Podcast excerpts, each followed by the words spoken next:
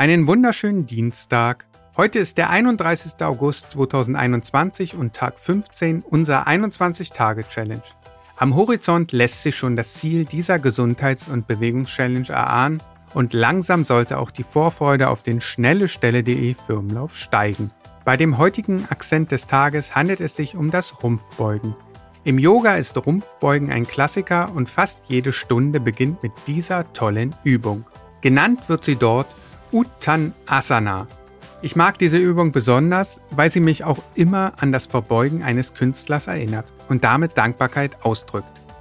Und deshalb möchte ich diese Übung und die damit verbundene Dankbarkeit auch nutzen, um mal wieder all unseren Sponsoren und Partnern zu danken. Gerade in diesen sehr widrigen und unüberschaubaren Zeiten der Pandemie tut es gut, verlässliche Partner zu haben, die helfen, dass der schnelle Stelle.de Firmenlauf auch nach Corona noch fortbestehen kann. Deshalb gilt mein und der Dank der Sportmacher Schnellestelle.de, Rewe, der AOK Plus, Dominos, Porsche, BLT Sonic, Ativa, Peri, Krombacher, Drehkopf, Bayersdorf, Maxprint, Kreditreform, Premier Inn, Deine Laufschule und dem Leipziger Laufladen. Vielen, vielen Dank.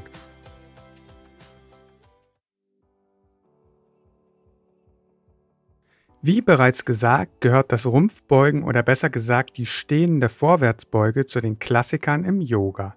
Genannt wird sie dort Uttanasana, was sich aus den folgenden Worten zusammensetzt. Ut bedeutet intensiv, Tan lässt sich mit Strecken oder Verlängern übersetzen und Asana bezeichnet die Körperhaltung. Es geht also um ein intensives Verlängern oder Dehnen der Körperrückseite. Es soll beim Abbau von Stress helfen, Bauchschmerzen lindern und allgemein durch die Dehnung der Rücken- und Beinrückseite Schmerzen in diesem Bereich vorbeugen. Bei regelmäßiger Übung sollen sogar Milz, Leber und Niere positiv beeinflussbar sein und der Geist nachhaltig beruhigt werden. Klingt nach einer Wunderübung und auch ich mache sie sehr regelmäßig und kann nicht behaupten, dass ich Probleme mit meiner Milz, Leber oder den Nieren hätte. Die Sache mit dem Geist müsste ich nochmal überprüfen, denn zumindest in den letzten beiden Wochen dreht sich bei mir alles um diesen Podcast. Kommen wir aber nun dazu, wie man diese Übung richtig ausführt. Hallo Konrad. Ich habe jetzt schon viel über den Klassiker im Yoga erzählt, aber der Hörer wird sich fragen, wie diese Übung eigentlich geht. Hm, das kann ich mal kurz erklären. Dann mal los. Ja, und zwar ist die Ausgangsstellung wieder die äh, geschlossenen Beine. Man steht aufrecht und die Übung an sich ist, man beugt nun langsam den Oberkörper nach unten und lässt dabei die Knie durchgedrückt. Der Versuch ist es, die Hände möglichst nah an den Boden zu bringen, ihn sogar zu erreichen. Manch Talentierte können sogar die Handflächen auf dem Boden drücken. Danach äh, rollt man sich circa 20 Sekunden lang, also man lässt sich ein bisschen Zeit, kontrolliert wieder auf. Man sagt in der Rückenschule Wirbel für Wirbel aufrollen na, und äh, erreicht dann wieder die Ausgangsposition. Ich glaube, der besondere Clou daran ist, dass man die Übung langsam ausführt, nicht hektisch und äh, halt immer unter Kontrolle. Das ist so das Ding.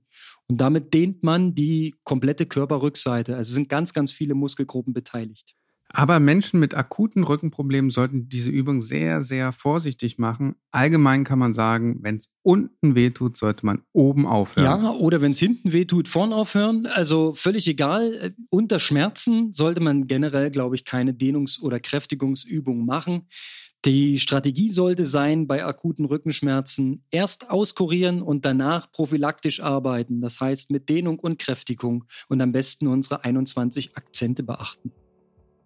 Passend dazu möchte ich noch ein Zitat des indischen Ayurveda-Arztes und Yogi Jiga Gore erwähnen. Er sagte, beim Yoga geht es nicht darum, seine Zehen berühren zu können, sondern darum, was du auf dem Weg nach unten lernst. Ach, wie schön. Kommen wir aber noch einmal zu den positiven Effekten, die man dem Rumpfbeugen zuschreibt. Physisch wird das Nervensystem beruhigt, der Lendenbereich, die Wirbelsäule und die Rückseite der Beinmuskulatur gedehnt die Schulterpartie geöffnet, die Nackenmuskulatur gelockert, die Bauchorgane werden aktiviert und die Blutzufuhr im Gehirn wird unterstützt. Deshalb soll die Übung auch am frühen Morgen sehr belebend wirken. Psychisch soll das Üben Stress abbauen, sich allgemein ausgleichend und entspannend auswirken und letztendlich die Hingabe und Demut fördern. Wahrscheinlich rührt der letzte Punkt aus der Tatsache, dass in fast allen Kulturen das Verbeugen als Geste der Demut und Dankbarkeit gilt. Und dankbar bin ich auch, dass uns Johanna mit ihren Statistiken so oft erfreut. Hallo Johanna, es geht um den Rücken und das Rumpfbeugen als Übung, um Schmerzen entgegenzuwirken. Meine erste Frage, kannst du mit den Fingern den Boden berühren? Muss ich probieren, warte. Ja, schaffe ich. Boah, nicht schlecht, großes Lob. Äh, übst du das regelmäßig? Nein, eigentlich noch nicht. Beneidenswert. Ich kann auch den Boden berühren, habe aber sehr, sehr viel Zeit dafür investiert und habe aber jetzt auch weniger Rückenschmerzen. Hey, dann baue ich das mal in meine alltäglichen Routinen mit ein. Also bei mir hilft es. Was hast du uns denn heute für eine Statistik mitgebracht? Ich hoffe, ihr seid nicht sauer, aber ich wollte heute mal wieder was ganz anderes fragen. Oh nein, lass mich raten. Brazilian Facelift? Mist, ich bin durchschaut worden. Nein, es geht wirklich um Schönheits-OP. Na, ich bin gespannt. Es geht um die Bauchstraffung. Ich habe herausgefunden, dass man eine Bauchstraffungs-OP in Israel für 10.900 Dollar machen kann und das die teuerste ist. Ein richtiges Schnäppchen hingegen wäre in Vietnam für 3.000 Dollar sich unter das Messer zu legen. Okay, soll jeder machen, wie er will. Ich mache lieber für 3000 Dollar Urlaub in Vietnam. Da hast du recht. Und ich straff meinen Bauch mit Rumpfbeugen. Bis morgen. Während ich noch über die Notwendigkeit von Schönheits-OPs nachdenke und mich ein wenig wundere, warum Johanna gerade bei der Rumpfbeuge auf Bauchstraffung kommt, fällt mir auf, dass die Wortwahl der Übung des Tages vielleicht etwas schlecht war, denn man findet unter dem Begriff Rumpfbeugen auch häufig Sit-up-Übungen, die ja eher für den Bauch sind.